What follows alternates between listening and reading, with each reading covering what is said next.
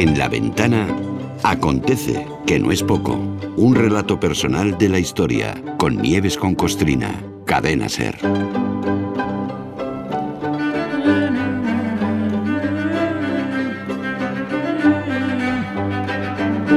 Ha llegado casualmente a mis manos un libro de inminente publicación que lleva por título precisamente Acontece que no es poco. Sorpresa, sorpresa, Nieves, buenas tardes. Hola, buenas tardes. Pero tú de dónde sacas tiempo para hacer libros? No lo sé. pues con el culo pego al ordenador, pero bueno, es, es lo que contamos y es, es, divertido. Sarna con gusto no pica. Sarna con gusto no pica. Bueno, le da una ojeada y claro, aparecen episodios que hemos comentado aquí en la ventana de tanta actualidad el mito fundacional de Israel, por ejemplo, así como cosa muy, muy recientita. Y fíjate que eh, dijimos el otro día que no se pueden seguir las crónicas del acontece como una serie de televisión, pero en el libro puestos uno tras otro y ordenados, en fin, con un cierto criterio por, por capítulos, jo, te da una visión panorámica de cosas que nos interesan y que muchas veces no nos han contado, que me parece un trabajo maravilloso. Está mal que lo diga yo, porque parezco parte interesada, pero es lo que pienso y lo que quiero compartir con los oyentes. Muchas gracias, Carlas. ¿Cuándo, Sale el, ¿Cuándo se presenta el libro? El 22 de noviembre. El 22 de noviembre sale miércoles. la venta. Sí, el miércoles. La próxima semana. la próxima semana, sí. Ahí haremos una primera así acercamiento en la librería Gaztambide de Madrid, luego haremos otra primera de diciembre en la ah, Méndez. menos mal, porque el 22 eh, de diciembre eh, se entregan los ondas y estamos haciendo el programa en Barcelona. Lo sé, como es vuestra obligación. Claro, que tenéis. claro. pero habrá más. Y habrá más, eh, el 4 de diciembre y todas las veces que haga falta, pues hablar de ello. 4 de diciembre, el lunes. Exactamente. 4 de diciembre, lunes. Muy bien. Siempre seguida relación. Muy bien. Oye, pues, pues felicidades por la parte que te toca y muchísimas gracias por todo, Nieves. No, gracias a ti. Eh, gracias siempre a ti. Vamos al lío, va. Eh, que estaba haciendo yo memoria, ahora que hablamos del libro. Yo no recuerdo muchas incursiones eh, de estas Acontece que no es poco que hayan enfocado hacia la música. Muchas no recuerdo. Claro, eso depende, entre otras cosas, del contexto en el que la música sea protagonista, ¿no? Bueno, pues resulta que tal día como hoy, un 13 de noviembre, de 1961 la música entró en la Casa Blanca, pero, pero no una música ni un músico cualquiera, no, no. Hoy se cumplen 62 años del histórico concierto de Pau Casals. Así es, así es. Fíjate que este año hemos hablado eh, del asesinato hace 50 años del escritor Pablo Neruda. El otro día recordasteis eh, hace 50 años también la muerte del pintor y escultor Pablo Picasso cuando estuvisteis en su casa museo de Málaga. Y nos falta, nos faltaba el tercero de los Pablos, que también murió aquel 1973. El violonchelista Pau Casals, cómo no. Y como cantaba Alberto Cortés, nos quedamos aquel año sin Pablos en el mundo y lo bello sin ellos moribundo. Que una letra preciosa. Es como si en aquel 1973 se hubieran puesto de acuerdo cuatro de las bellas artes para acabar con tres de sus, de sus máximos representantes. Pau Casals murió con 96 tacos en, en, su exilio en San Juan de Puerto Rico. Dicen que era el mejor violonchelista del mundo y uno de los más grandes músicos del siglo XX, y seguro que era así. Pero también fue un hombre íntegro, mm, comprometido, demócrata, activista, eh, eh, como él decía, catalanista, pero no separatista. Sí, son dos cosas distintas. Exactamente, sí. Como el, el, pasado 22 de octubre no mm, recordamos porque no encajó el cincuentenario de, de, su muerte, pues la excusa la tenemos hoy para contar por qué fue tan importante y tuvo alcance mundial el concierto que Pau Casals dio en la Casa Blanca ante el presidente Kennedy el 13 de noviembre de 1961. Cuando el presidente de Estados Unidos te invita a tocar en la Casa Blanca, eso es la leche, hmm. ¿vale? Pero, bueno, son muchos presidentes los que han invitado a, mucha gente, no tiene, no tiene nada de extraordinario. Y además, eh, encima no hay, a los hmm. invitados, a los que invitan, no hay que rogar para que vayan. Pero la recepción a Pau Casals fue muy especial y tuvo especial trascendencia. Costó mucho convencerlo para que actuara. Y detrás hubo una laboriosa labor diplomática valga la rebusnancia. Por eso la de Pau Casals eh, se cuenta entre las recepciones más importantes de la historia de la Casa Blanca, porque este hombre fue lo más en todo. So you think, so you think you can tell heaven from hell,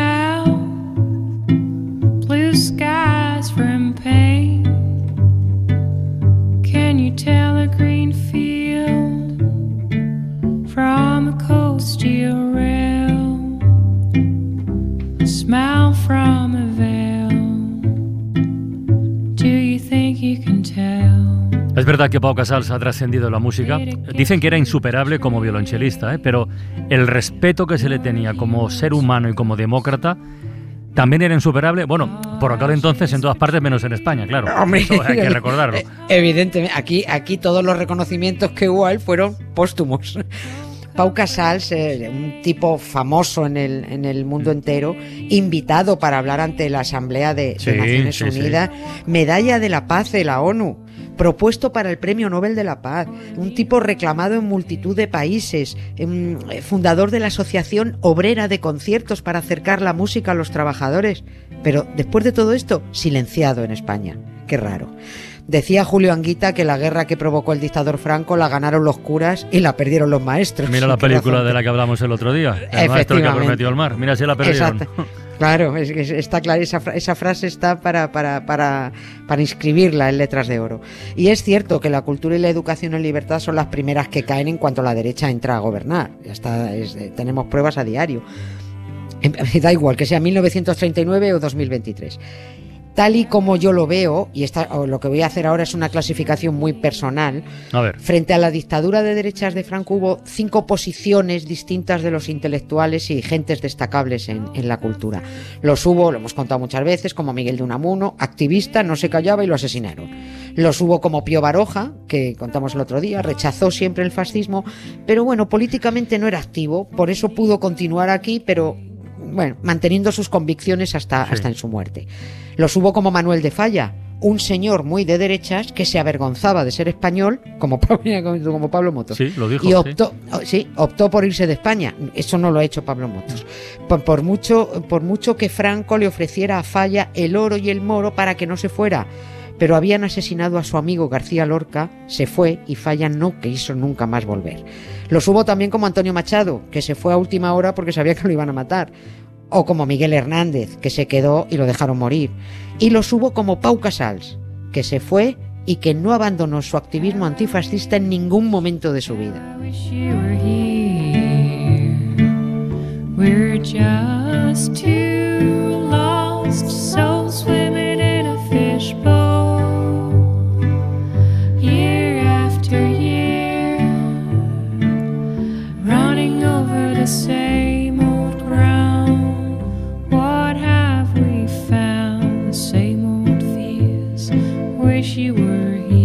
Antes lo has dicho de pasada, Nieves, pero ¿por qué fue tan difícil convencer a Pau Casals de que tocara en la Casa Blanca? ¿Qué pasaba? Eh, sí, bueno, pues porque eh, una decisión propia de, Casal. En protesta por la dictadura de Franco y decepcionado por la falta de apoyo internacional para derrocar al régimen franquista, en 1946 Casals decidió que no volvería a tocar más en público y que no aceptaría ninguna invitación para hacerlo mientras no se restableciera en España la democracia. En 1959, la revista Time le hizo una entrevista en la que explicaba por qué había tomado esa decisión de no volver a tocar en público. Eh, pero claro, el dictador Franco, ese, líder de la derecha por el que gritan sus chicos eh, esto, todos estos días, a la vez que su principal seguidora, Esperanza Aguirre, corta calles, absolutamente desquiciada y tal, ese mismo Franco ordenó la retirada de la revista Time de todos los kioscos de España porque llevaba la entrevista con Pau Casals. No sabía esto. Qué fuerte. Sí. En, en 1945, Casals confiaba en la promesa que hizo Churchill, que era eliminar el fascismo allá donde se encontrara. Claro, Casal no sabía en aquel momento que el gobierno británico había estado sobornando a generales franquistas y jugando con dos barajas. El músico creía que iban de verdad a restablecer la democracia en España y cuando vio la hipocresía de los británicos prometió no volver a tocar en el Reino Unido, como también se negó a tocar en 1933 en la Alemania de Hitler y como también se negó a tocar en la Unión Soviética de Stalin. Todo esto es lo que contaba en la revista Time. Ningún país con dictadura o defensor de una dictadura merecía su respeto ni su música, con la que él siempre intentaba llevar un mensaje de paz. Aquel mismo año, eh, 1945, las universidades de Oxford y Cambridge lo distinguieron como doctor honoris causa y Casal les dijo que no, muchas gracias, que dada la permisividad del Reino Unido con la dictadura en España, no lo aceptaba. Por dentro pensaba que se metieran sus distinciones por donde le escupieran.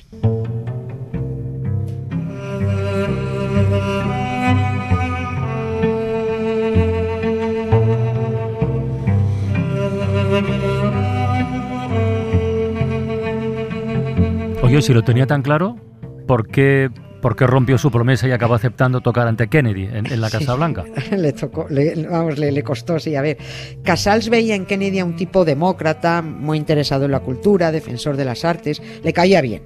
Pero con todo y con eso, cuando recibió la invitación se lo pensó mucho y hubo presiones para que no aceptara porque Estados Unidos había sido tan traidor con España como lo fueron Reino Unido y Francia, vilipendiando a Franco por un lado, pero mirando para otro porque interesaba colocar las bases americanas.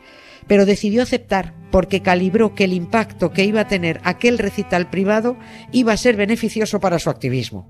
Calculó muy bien, ¿eh? Calculó muy bien lo que al final ocurrió. Que aquel concierto, que en realidad era privado, no, no, era en público, era en un sitio privado, iba a tener repercusión internacional. Iba a molestar mucho a la derecha española, como así fue. Lo que Pau Casals dijo en 1946 fue no voy a tocar en público hasta que mi patria sea libre. Si vienen a verme, quizás toque por quien me visite, pero no aceptaré contratos. Y eso lo mantuvo. Esto, esto cayó en el mundo como un jarro de agua fría, porque era muy reclamado en todas partes, pero también lo elevó mucho como persona y, demostró su compromiso demócrata y, la integridad de, de sus convicciones. Diez años después del concierto en la Casa Blanca, Pau Casals recibió en Naciones Unidas la Medalla de la Paz de manos del secretario general. Allí fue durante su discurso donde dijo, soy catalán. Cataluña tuvo su primer parlamento democrático mucho antes que Inglaterra, porque todavía llevaba mm. clavada la, la traición de Churchill a la democracia española. Después de eso, por supuesto, interpretó el can del Socials.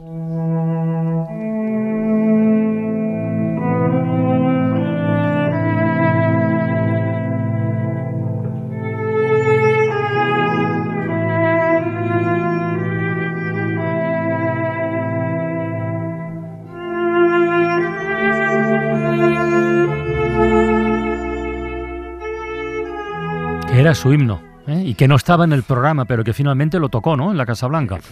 Es que eh, ponen los pelos de punta, sí. No, no estaba en el programa. Al final del concierto, eh, en mitad de una ovación impresionante de los 155 invitados, Pau Casal se levantó, se acercó al presidente Kennedy y le dijo al oído que quería interpretar el cant. Le dijo que era una música catalana que significaba la añoranza de su país y la esperanza de verlo libre de la dictadura. ¿Y por qué sabemos esto si se lo dijo al oído? Pues porque esto lo contó la viuda de Casals en una entrevista cuando el Kennedy Center de Washington decidió rememorar 50 años después, en 2011, el histórico concierto de la Casa Blanca. Hasta ahí fue importante. Pero el lugar donde Pau Casals interpretó su canto de los pájaros con más sentimiento que en ningún otro lugar, y de eso estoy segura, fue sin espectadores y en la soledad de un cementerio, frente a la tumba de Antonio Machado. Cuando a Machado hubo que sacarlo en el 58 de la sepultura que le había prestado una familia en el cementerio de Collioure, en el sur de Francia, muchos quisieron contribuir a hacerle una nueva tumba allí mismo. El ayuntamiento regaló el terreno y un grupo de estudiantes de español de la Universidad de la Sorbona, junto a Albert Camus, mm. André Malgoy y Pau Casals, pusieron dinero para hacerle la sepultura de la que aún disfruta. Días después del segundo entierro del escritor, Pau Casals agarró su chelo, se plantó delante de Machado e interpretó solo para él el can del Socials, porque consideraba a Machado un modelo de fidelidad democrática y un maestro del pensamiento. Y otra cosa, mm. para los oyentes, si pasan por el Vendrell, por Tarragona, acérquense al cementerio y saluden al gran Pau Casals. Hace 50 años que murió. Volvió a casa después de que se muriera Francisco Franco, el líder de la derecha y el azote de la cultura.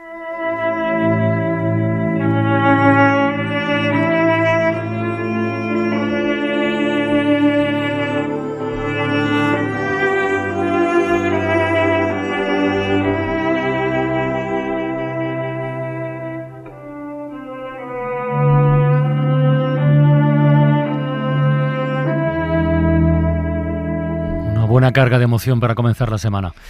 Un beso muy grande, Nieves. Otro para ti, Carlas. Muchas gracias. Mañana más, ¿eh? Venga, adiós.